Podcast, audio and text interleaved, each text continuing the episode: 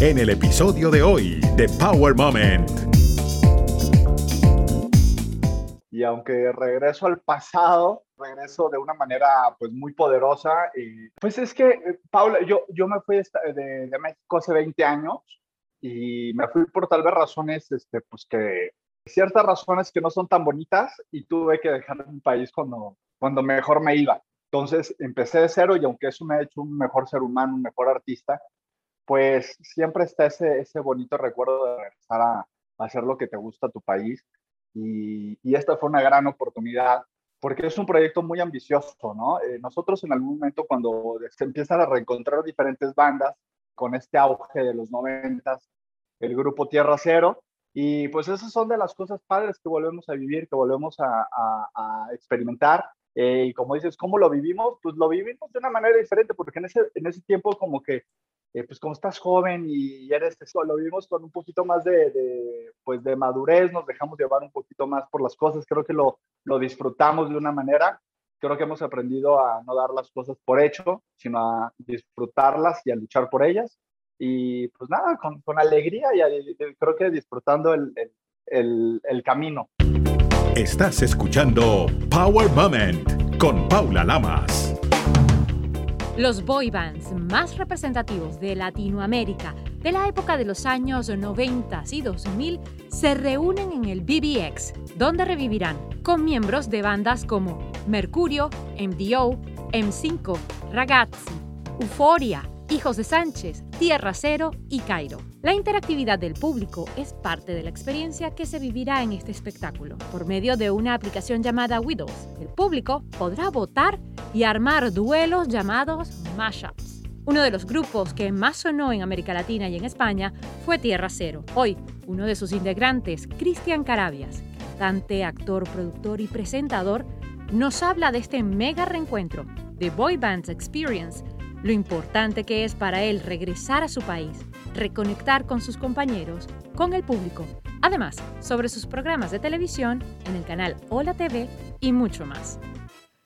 Bienvenido a Power Moment, Cristian Carabias. Amigo, qué alegría saber que estás mejor que nunca viviendo realmente un momento poderoso con el que de alguna manera estás viajando al pasado. Así es, este, Pau. Primero que nada, muchísimas gracias. Un, gran cariño, nos conocemos de hace muchos años y conoces pues gran parte de mi trayectoria y de, pues, de los ups and downs de, de la vida. Y sí, como dices, me siento en mi mejor momento y aunque regreso al pasado, regreso de una manera pues muy poderosa y alegría y con muchos ánimos de, de, hacer este nuevo proyecto del que vamos a estar platicando. De alguna manera regresas a tus raíces, regresas a cómo nace Cristian Carabias en el mundo del entretenimiento, en este mundo espectacular del show business. ¿Por qué? ¿Por qué decides aceptar? ¿Cómo te llega esta propuesta? ¿Cómo surge todo este movimiento de, de Boys Band? Pues regreso a mis raíces. Primero que nada, Paula, yo creo que regreso a mis raíces, eh, no solamente en el medio artístico, que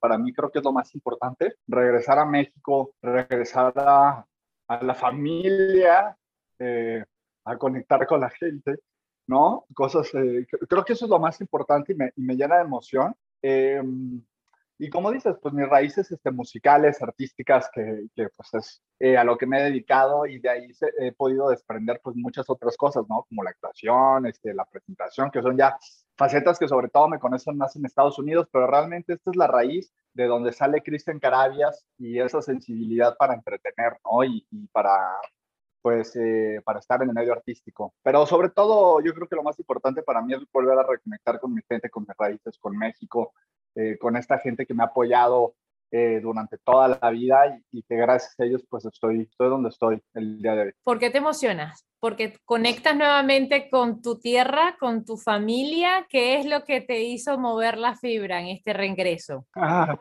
sí, eh, pues es que, Paula, yo, yo me fui de, de, México hace 20 años y me fui por tal vez razones, este, pues que ciertas razones que no son tan bonitas y tuve que dejar mi país cuando, cuando mejor me iba. Entonces empecé de cero y aunque eso me ha hecho un mejor ser humano, un mejor artista, pues siempre está ese, ese bonito recuerdo de regresar a, hacer lo que te gusta a tu país.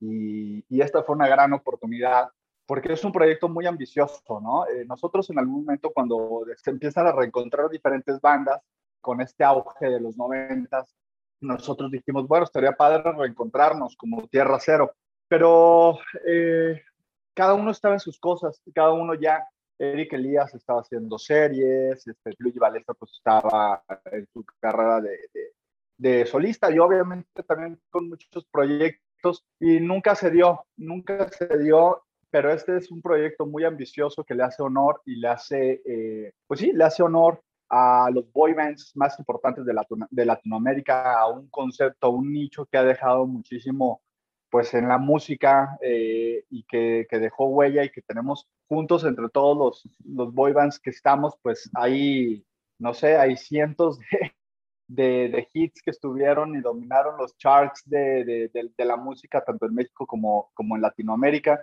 Y, y, era padre, o sea, simplemente es un proyecto muy ambicioso, el hacer que todos se conectaran en un solo boy band y dejar un poco como todo lo que estaban haciendo a un lado para dedicarse a esto y no solamente pues ir como Tierra Cero, como Mercurio, como Cairo, realmente ir como una sola banda, la banda pues más importante de los boy bands en, en, la historia. Entonces, pues eso es muy padre y sobre todo también lo que te decía, ¿no? Volver a convivir con mis compañeros, eso es lo más padre. A ver, si alguien dice, todos estos cuarentones en el escenario, ¿esto no es la crisis de los 40? no, ¿sabes qué? Que no, pues bueno, por lo menos en mi caso no, porque ni siquiera me siento de 40. eh, como te digo, me siento, me siento como que en mi mejor momento, ni siquiera lo pienso. Sabes que soy una de las personas que no, como que ya me demostré todo en la vida. O sea, físicamente, ya, por ejemplo, como, como deportista, eh, competí en alto rendimiento eh, desde muy niño, en, en, en, por ejemplo, en el tenis. Yo ya me demostré que lo que, lo que puedo dar, entonces no, no, no soy de esos de que ahora llegaron los 40 y me voy a salir a correr 20 maratones después de no haber hecho nada en la vida. Qué bueno el que lo hace, ¿no? Qué bueno. Okay. Yo ya me lo demostré, no tengo nada que demostrar. Ya, esto es como que esas cosas ya me las demostré. Eh, ya me demostré que puedo estar en un escenario junto a 100 mil personas. Creo que, creo que va mucho más allá de, de eso pero sí, felices de, de regresar Te con, pregunto, con un buen momento. ¿Qué ha sido lo más complicado de regresar a una rutina que no tenías ya? ¿Qué ha sido lo más difícil de regresar a, a, bueno, vamos a preparar un show?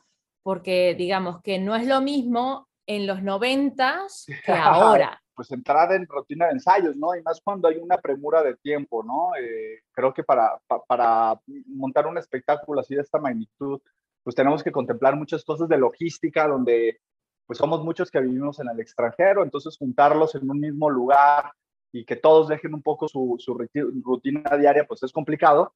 Entonces hay una premura de tiempo por el Pero montaje del show. El montaje es complicado, pero a ver, digamos, tú eres una persona atleta, tú has uh, mantenido tu rutina de, digamos, de fitness, de ejercicio, de vida saludable, a lo mejor no todos han hecho eso, en tu caso, ¿qué sería lo más complicado? De repente, prenderte las canciones otra vez, sí. eh, volver a hacer las coreografías. ¿Cuán complicadas son las coreografías? Sabes que las coreografías son igual de complicadas o incluso más, de, más complicadas que en esa época. Así que bueno, también por, por un lado, pues es, es las ganas de ofrecer este, un, un espectáculo de los 20, no de los 40, o sea, no, no en muletas, sino realmente con una agilidad entonces eso requiere pues obviamente muchos ensayos. Estamos ensayando cuatro, cinco, seis horas diarias, tanto pues lo que es la, el montaje de voz como coreografías y estas cosas. Entonces bueno, eso es, eso es complicado, pero se disfruta.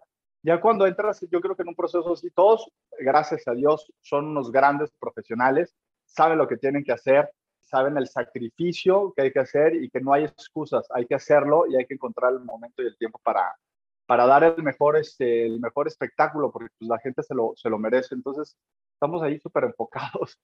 ¿De cuántos hombres estamos hablando en el escenario? Testosterona pura.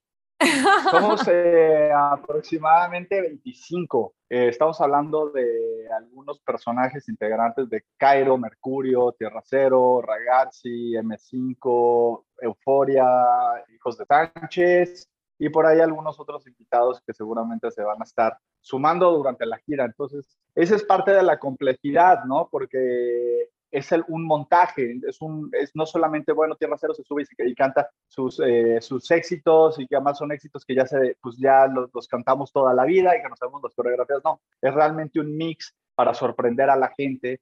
Hay muchas cosas pasando en el escenario y, y hay sorpresas y hay, y hay cosas. Entonces, este, pues eso es parte de, es parte del reto y parte de lo padre de este espectáculo y es parte del por qué regresar por la puerta grande con un espectáculo. Y lo, lo padre es que, que, bueno, vamos a estarnos presentando en recintos realmente importantes, que son significativos. Entonces, es un, eh, arrancamos este 25 de marzo en la Arena Ciudad de México, un recinto para 25 mil, 30 mil personas. Eh, después nos vamos a Monterrey el 2 de abril y seguiremos con las ciudades más importantes y, y, en toda la República, ¿no? ¿Qué es lo más lindo? Que van a hacer ese recorrido primero por México y a ver a dónde los lleva el destino, porque todos los grupos que has mencionado, todos ustedes fueron muy grandes y pegaron en diferentes momentos en toda América Latina y más allá, inclusive en, hasta en España llegaron.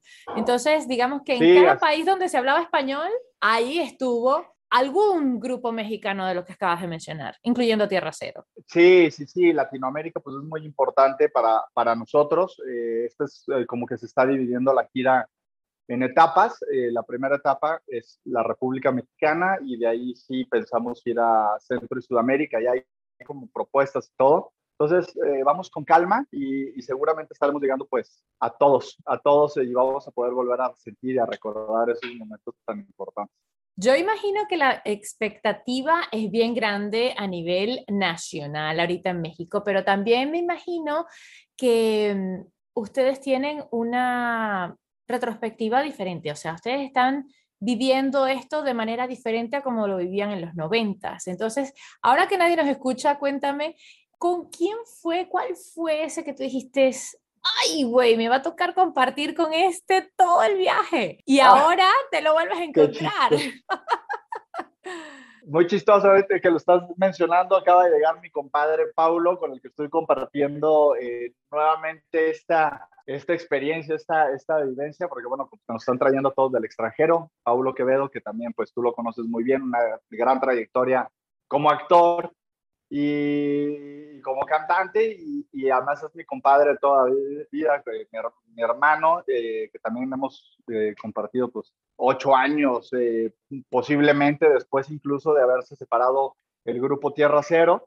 Y pues esas son de las cosas padres que volvemos a vivir, que volvemos a, a, a experimentar. Eh, y como dices, ¿cómo lo vivimos? Pues lo vivimos de una manera diferente, porque en ese, en ese tiempo como que, eh, pues como estás joven y eres, lo vivimos con un poquito más de, de, pues de madurez, nos dejamos llevar un poquito más por las cosas, creo que lo, lo disfrutamos de una manera, creo que hemos aprendido a no dar las cosas por hecho, sino a disfrutarlas y a luchar por ellas y pues nada, con, con alegría y, creo que disfrutando el, el, el, camino. Tierra Cero se disolvió.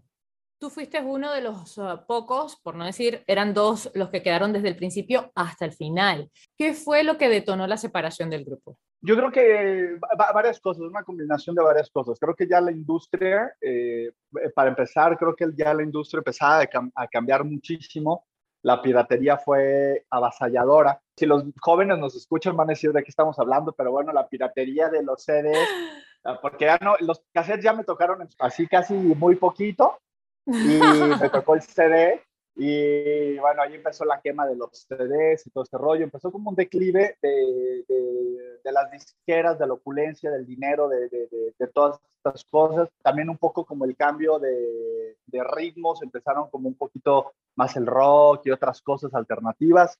Una mezcla de eso con intereses también personales de cada uno de, de, de nosotros, de, pues, este, de seguir adelante nuestras carreras. Yo me empecé a preparar, por ejemplo, eh, en la actuación.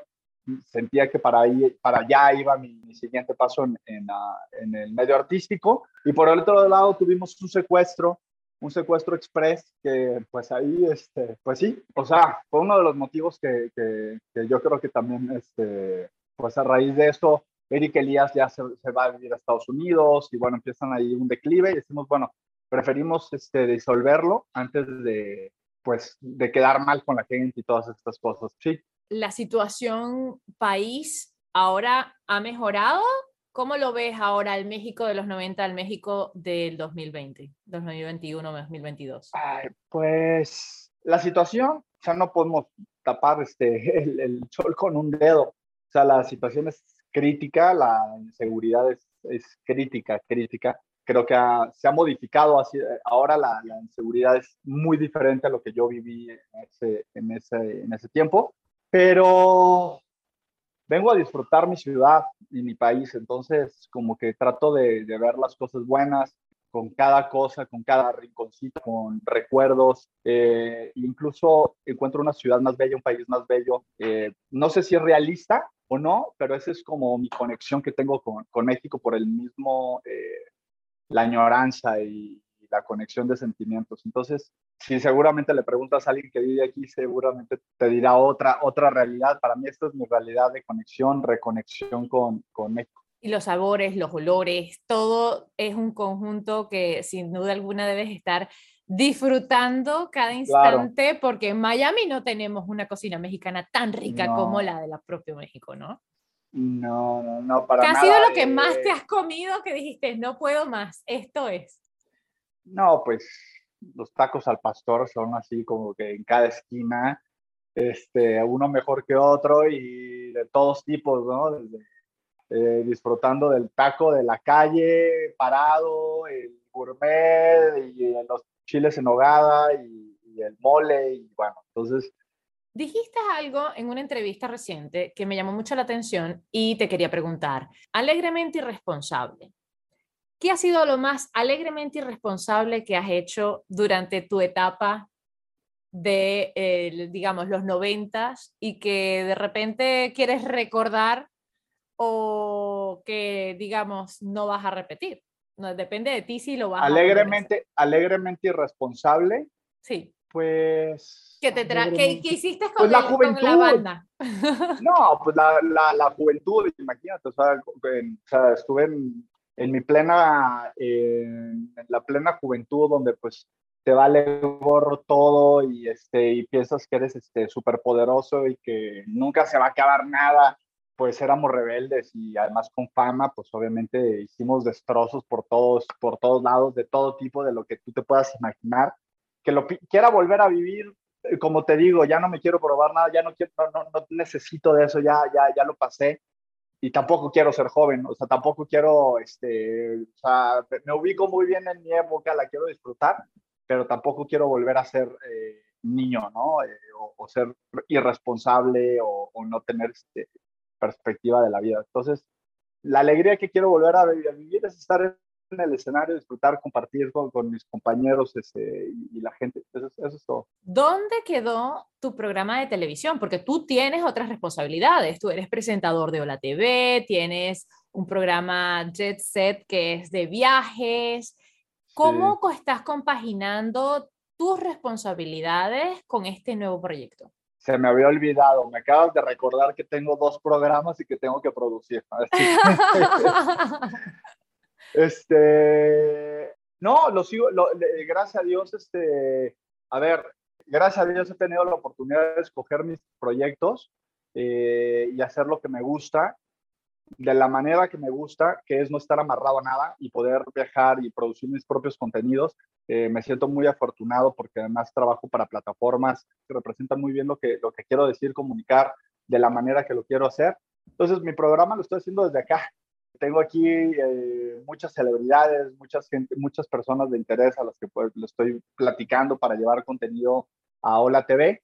Eh, y lo de Jet Set, pues qué mejor que estar en México reconectando y, y, dando a conocer este, un poquito más de esos rincones de México que tal vez ni siquiera yo conocía o no había admirado o no me había maravillado de esa manera y que hoy en día los puedo, pues los puedo distribuir con, al, al extranjero con, con uh, pues con, uh, digamos, con ese alcance de audiencia que me ha dado la posibilidad de vivir en Estados Unidos y de diversificar.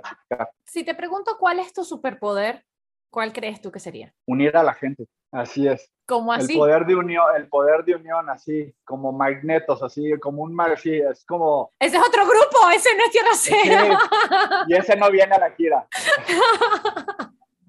No, Hombre, no viene. No viene a la gira, por lo menos en esta primera etapa no. no viene. No voy a entrar en oh. estos detalles porque...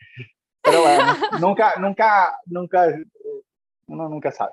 Sí, o sea, creo que mi, mi, superpoder es, creo que siempre ha sido un poco como eh, poder eh, juntar a las personas adecuadas en, en un mismo proyecto eh, y en, en, sí, ¿no? En, la vida en general. O sea, creo que siempre ha sido como un punto para, para unir personas, energía, gente y demás. Este nuevo proyecto los va a poner bajo el spotlight, si no es que ya estaban. Muchos a lo mejor estaban en otros cuentos, en otra cosa, pero esto va a centrar la atención en ustedes. ¿Cuál crees tú que es lo bueno, lo bonito, lo malo y lo feo de la fama? Eh, yo ya me desacostumbré, empiezo por, por, eh, por lo malo, es yo estoy muy desacostumbrado a, al estar en el ojo del huracán. O sea, estoy muy, muy desacostumbrado desde que estoy en Estados Unidos, en Miami, como que además nunca me ha gustado. Siempre estuve y cuando llegué a Estados Unidos me di cuenta que no me gustaba estar en el ojo del huracán. O sea, me, di cuenta de, de, la realidad. Entonces, eh, pues eso podría ser lo feo, ¿no? O sea, estar un poquito como en el, en el ojo del huracán, como ser, ser un poco observado, eh, que tus acciones sean como juzgadas, más ahora con las redes sociales, antes no había redes sociales, entonces a veces podemos esconder un poquito más nuestras travesuras. Ahora es muy complicado y además soy muy frontal. Cuando hay una crítica no me escondo y, y la enfrento eh, y digo lo que pienso. Entonces, bueno, eso puede ser como lo, poquito como lo malo. Y lo bueno, pues nada, que, que, me vuelve a abrir las puertas en, en, mi país, ¿no? O sea, eh, de, de, muchas otras cosas y que me permite, pues, mostrar sobre todo un poco de mi país al extranjero, ¿no? Creo que eso es lo, lo más padre que, que, estoy viendo yo hoy en día, que nuevamente voy a tener esa oportunidad de, de mostrar mi México. Que es hermoso y tiene una variedad de colores, de sabores y, y de personas maravillosas.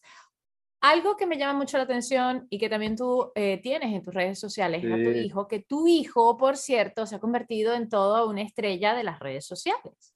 Si te dice, papá, voy a estar en un boys band, ¿qué le dirías?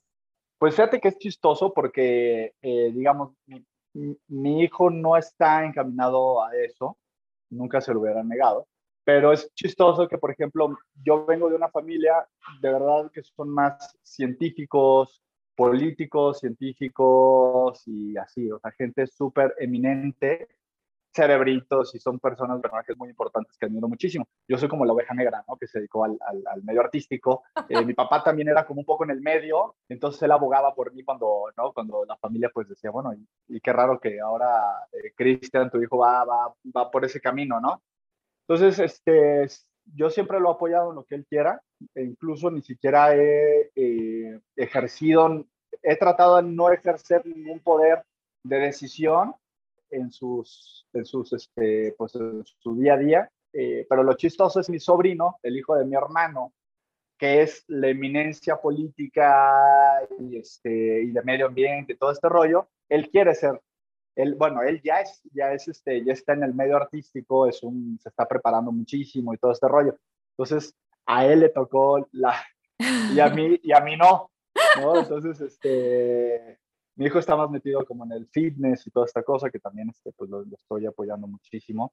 Así que, pues nada, yo lo apoyo muchísimo. Ahora tiene, se está preparando para su primera competencia de fitness. Eh, compartimos muchísimo. Este, todos los días está animado, me, me habla y me dice, mira papá, me, dice, este, lo que estoy improving y estoy aprendiendo esto y mira, te, te, paso esta, esta dieta o nos ayudamos, nos apoyamos, entrenamos juntos. Y, y, bueno, es padre, es padre tener esa comunicación con él.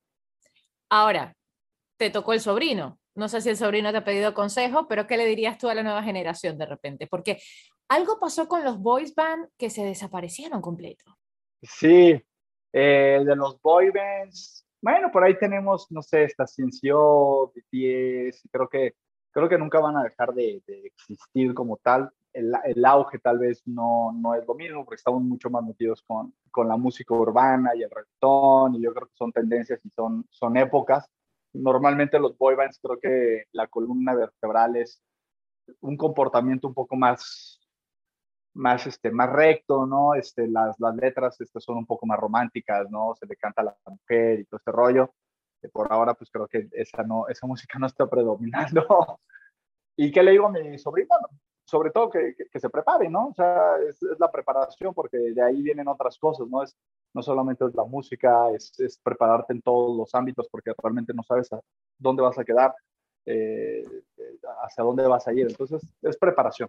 Ahora, ¿qué le dices a las fans, al público femenino? Porque este show es pura testosterona pura, como tú muy bien dijiste que es un, es un homenaje a ellas, eh, de verdad es un homenaje a la mujer, al romance, eh, que van a, volver a recordar esos momentos donde, pues, la primera vez que se enamoraron, que salieron, que conocieron, que sintieron cosquillas en el estómago, mariposas y todas estas cosas que creo que, se van a divertir, que van a cantar, que van a bailar. Entonces, se la van a pasar bien. Y mucha testosterona, como dices. Después de este proyecto de Boys Band, el regreso de ustedes a los escenarios, ¿dónde va a estar Cristian Carabias? ¿Qué piensa hacer? Definitivamente quiero seguir actuando. Eh, creo que he puesto de pronto como pausa en la actuación porque obviamente he estado como con muchas cosas. Quiero volver a hacer cine. Eh, proyectos cortos pero interesantes, como siempre, que, me gusten, que que me apasionen. Ah, por ahí hay una película que posiblemente estamos hablando como para verano, un poquito más, más adelante. Esos son de los proyectos y viajar mucho, eh, sobre todo darle muchísimo con, con, todo lo que tiene que ver con contenidos de viaje, de explorar, de conocer, de dar a conocer, eh, de promover el turismo. Eh, creo que estoy muy encaminado por ahí. Y lo de Hola, que está firme, conociendo personajes, celebridades, marcas de lujo, de interés. Así que yo creo que en esos tres, en esos tres proyectos me voy a enfocar. Posiblemente luego te voy a dar la noticia, pero creo que voy a incursionar en, la moda, eh, con una línea de ropa, con mucha testosterona. Espectacular. A propósito, tú también te involucraste mucho en lo que fue eh, el área de producción, no solo de televisión, también de un corto, Los Ocho, con Lorena Rojas. Sí, ¿qué tal? Uy, ahí sí no me lo digas, que ando sensible y me... Sí, no, eh, creo que ese fue como mis primeros este, pininos, pasos eh, junto a Hernán Caporazo y, y Famor Botero, con el que también ahora es, es, el director productor con el que voy a realizar la, la película próximamente. Mis primeros pininos eh, como productor en el cine fue una gran experiencia, sobre todo porque un elenco de primera nos apoyó con una buena causa, con un tema que era la reforma migratoria, que en ese momento eh, estaba ahí entre que pasaba y no, y estábamos todos los latinos empujando eh, la reforma migratoria, queríamos hacer algo, queríamos darle voz a, toda, a todas esas personas que estaban ahí con esa esperanza de, de, de, poder eh, regularizar su, su situación en los Estados Unidos como migrantes. Después, bueno, pasaron muchísimas cosas, incluso se, esa reforma se pasó a un segundo término, ¿no? Porque habían cosas más fuertes, ¿no? Que, que, contar. Pero bueno, eso es de mis primeros pininos. He hecho otras cosas y no solamente eso, también eh, producciones como los Billboard, eh, apoyando a los nuevos talentos eh, en la música.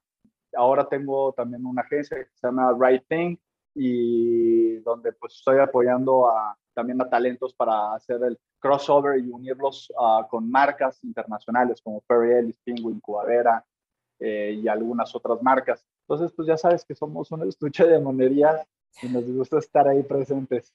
¿Qué es lo mejor? Que eso de emprendedor, mi amor, nos quedó chiquito, o sea, empresario para adelante, para arriba y para allá. Eh, siempre eh, creando, siempre compartiendo y lo más bonito, conectando, como dices tú, conectando con la gente. Ahora entiendo por qué dices que ese es tu superpoder, sin duda alguna.